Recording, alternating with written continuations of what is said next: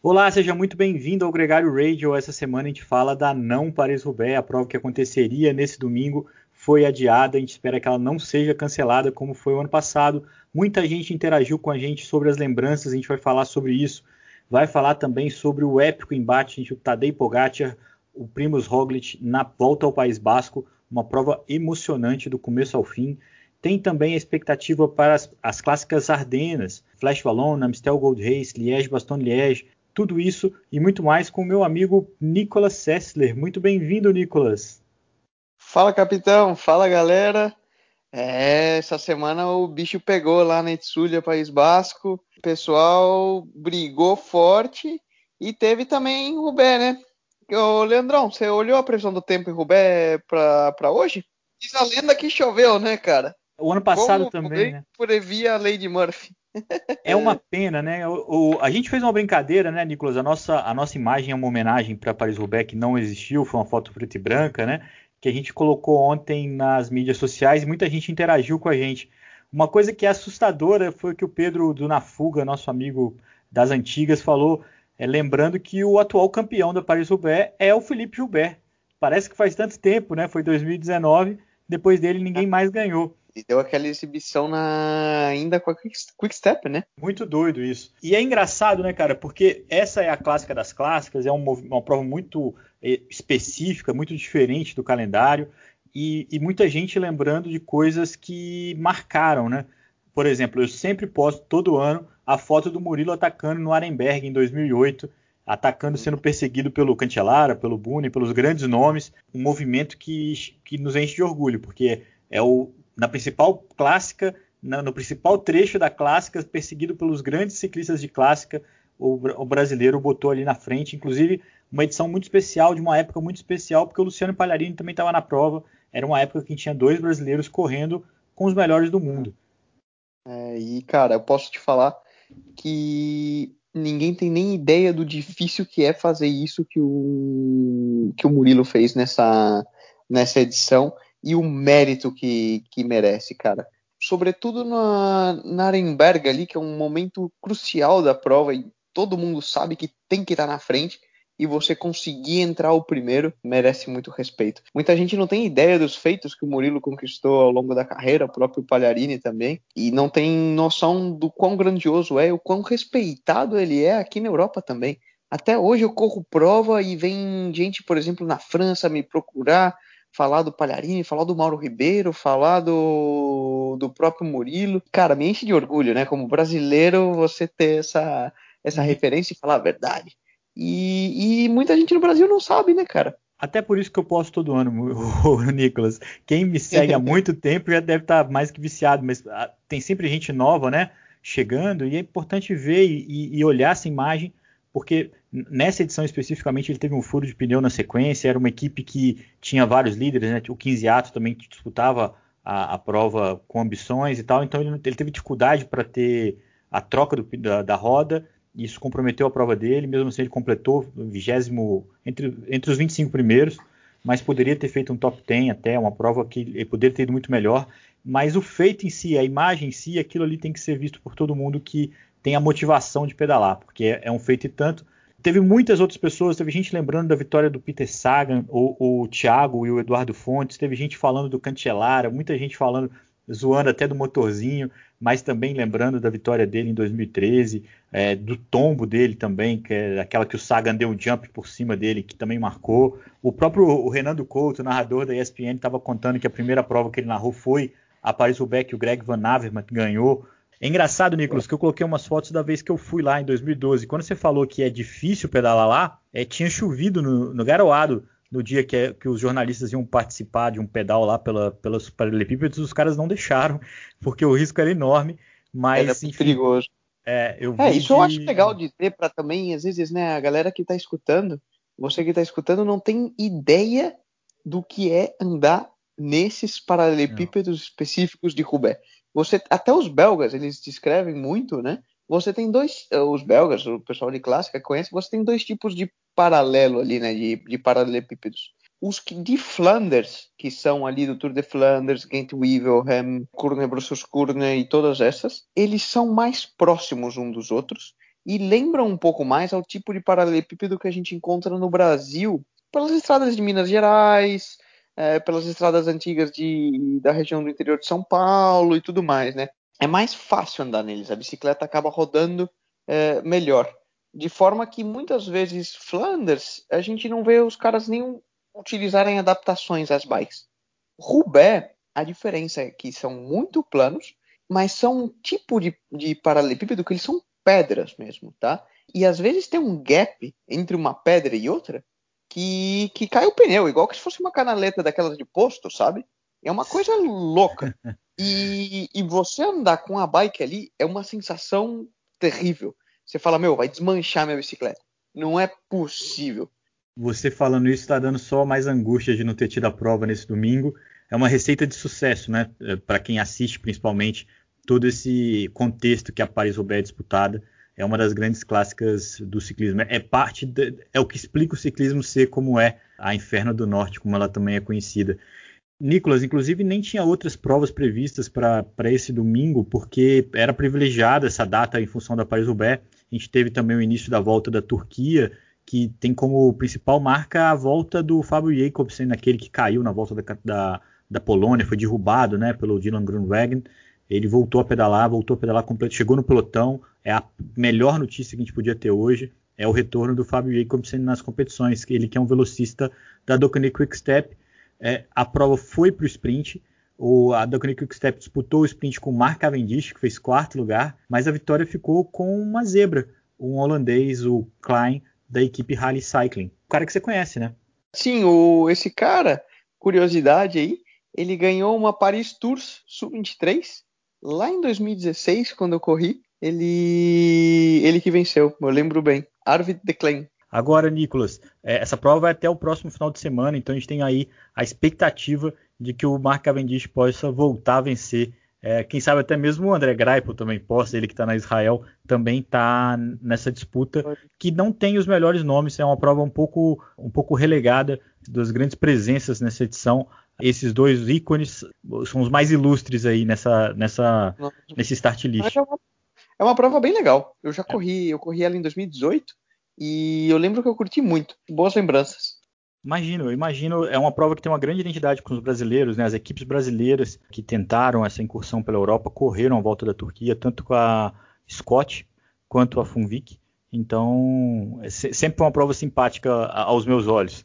Falando em provas que você também conhece, essa semana foi marcada pela volta do País Basco, uma disputa muito emocionante entre o Tadej Pogacar, a UAE Emirates e a Jumbo Visma do Primus Roglic. Quem levou a melhor foi o Roglic, foi a Jumbo Visma que ganhou todas as classificações, fez primeiro e segundo com o Primus Roglic e com o Jonas Vingegaard, mas não foi fácil.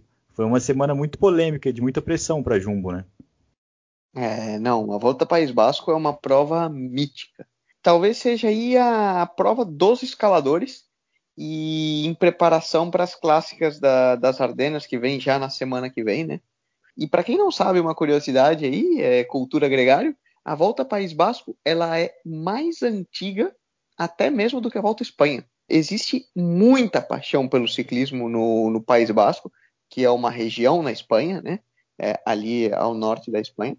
E o embate ali, sem dúvida, foi um show de show dos escaladores, né? Teve pega do dia 1 até o último, definida nos últimos segundos, com a chegada lá em Arrate muito dura, mano a mano total, até por ser uma prova dura, difícil que uma equipe consiga controlar, né? E foi o que a gente viu. É, a gente viu um embate ali, né, da UAE com a Loto Jumbo, é, e um pouco a Ineos tentando correr um pouco do lado ali com, com o Yates, mas foi um, foi um show e, e no final eu acho que estava claro que tinham duas forças uh, à frente ali, que era o embate dos eslovenos, Roglic versus Pogacar, né? é uma experiência que a gente vai ver, né? A gente vai continuar assistindo esse embate, promete muito. Parece que foi muito importante para o Roglic vencer e, e, e, não, não, não perder novamente para o Pogacar, né? Para poder se mostrar capaz de vencer, tirar um pouco o ranço ainda do, do, Tour de France do ano passado. É óbvio que não é a mesma coisa, mas talvez para ganhar moral, né? Isso é importante. O que teve de confusão foi a camisa, a liderança que o Brandon McNulty assumiu e que em algum momento parecia que a coisa tinha desandado para Jumbo na verdade, eles acabaram conseguindo lidar com isso muito bem. né? O Pogacar é. acabou ficando um pouco mais gregário ao McNulty e, e, essa, e essa confusão de quem mandava na UAE ajudou a recuperação do Primus Roglic na etapa final, que ele, a vitória ficou com o Davi Gaudu, mas o Primus Roglic cruzou junto com esse ciclista francês comemorando, porque para ele valia a classificação geral, né? É, eu acho que, até falando com um insider do pelotão, né? O, o Sérgio Guita, que agora está aqui em casa, a gente estava discutindo. O que me descreveu o Sérgio é que, meu, os caras, o Pogacar e os caras da Jumbo iam muito rápido. O Primus Roglic ali e estava um nível acima. Então não é nem questão de, de, de, do Yates ter sido conservador, não tentou atacar, não tentou, é, não pôde, porque como é uma prova dura, acaba cada um entrando no seu lugar pelas pernas que tem. E, e mesmo da estratégia da UAE, muito mais, falou, Pogacar atacava toda etapa, tentava, colocava sob pressão. Não acho que foi, não, não gregariou, no final das contas, ganhou o melhor. E a última etapa foi bem isso. Parecia quase que uma corrida de mountain bike. Você pode ver que era mano a mano, o pelotão, o pelotão todo quebrado já do começo e andando em grupinhos. Tanto que chegaram em grupinhos de dois, três, dois, três, dois, três, o que não é muito característico de uma prova de estrada, né? Mas mostra do, o, o quão duro foi o terreno e o quão forte eles estavam andando para quebrar todo o pelotão em, em N partes. Para a gente que assistiu foi um êxtase, né? Porque teve uma variação tática, uma, uma, uma versatilidade de, de opções do que podia acontecer que foi muito empolgante. A gente tem que citar que a Bahrein Victorious tumultuou muito a prova com o Landa, com o Peio Bilbao. A Astana também foi muito ativa e ganhou duas etapas, né? Com Alex Aramburu e com o Ion Zaguirre bascos que também não tinham ganhado. Landa e Bilbao também são bascos. Tá? Não, também são bascos. Então. para mostrar aí. Claro, claro. O, o, e eles bagunçaram a prova e tornaram tudo mais emocionante. Assim, uma coisa que impediu, a gente não viu a, os trenzinhos, não viu ninguém controlando a prova. É, foi muito difícil de controlar essa prova, como você mesmo disse, parecia o mountain bike, me parecia cada um por si. E agora, Nicolas, esses caras se reencontram nas clássicas Ardenas. O Pogacar não está previsto correr a Mistel Gold Race, mas o Primus Roglic está. Na Flash Wallon e na Liège Bastogne Liège, a gente vai ver esses caras juntos. Aí vai chegar também o Alaphilippe, vai chegar o Marquis, que correu essa prova um pouco na sombra, mas nas clássicas com certeza vai tentar pôr as asas de fora. Ele que tem foi uma grande estrela que foi para o Emirates, né? Tem uma grande responsabilidade em justificar esse investimento. Vai ser um pega para capar. É um, uma dinâmica de prova muito diferente das clássicas que a gente já viu até agora, né? Total, total. É, as, as clássicas é, valonas, como eles dizem, né? São as clássicas das Ardenas. Elas são outro tipo de prova do que você vê na, nas clássicas de pavês. São as clássicas de Flanders. Elas já são clássicas voltadas muito mais para os escaladores e punchers elas acontecem também na Bélgica, então existe muita paixão, mas é mais para o sul da Bélgica, na região das Ardenas, justamente, e ela é de cotas, são subidas aí até 4 km, 5 e muda muito o perfil. O estilo das estradas é outro, não tem tanto paralelo, são estradas mais largas, são provas talvez menos técnicas do que, do que as clássicas de pavês, e favorecem justamente a esse tipo de ciclista hum, que sobe melhor. Então você pode ter um Alaphilippe, você pode ter até um cara que disputa um Tour de France, né? A gente já viu o Romain Bardet costuma entrar como é, favorito, Thibaut Pinot, é, próprio Davi Godu, é, Bernal, nunca se pode descartar. Então vai ser interessante, vai ser legal. É, são a sequência de provas, né? Amistel, Flash e Liège a Amistel o ano passado não foi realizada. O atual campeão é o Mathieu Van Der Poel, que ganhou da, daquela forma épica em 2019. Ele não vai largar esse ano. Já está fazendo aí uma transição para o mountain bike com a entrada no Tour de France, aquelas coisas que só entende quem treina o Mathieu Van Der Poel. Mas é... e algumas vezes o mesmo ciclista ganhou essas três provas. A gente já viu o David Rebellin fazendo isso lá atrás, nos anos 2000. O Felipe Gilbert também fez isso. Quem tiver muito bem consegue ir bem nas três provas, é uma sequência, uma batida aí que às vezes dá certo. E, e, é uma coisa curiosa também, Nicolas, que essas provas todas têm a versão masculina e a versão feminina, assim como a La Felipe domina a Flash Valone masculina, a Vandenpregen domina a feminina, até muito mais do que o próprio La Felipe consegue.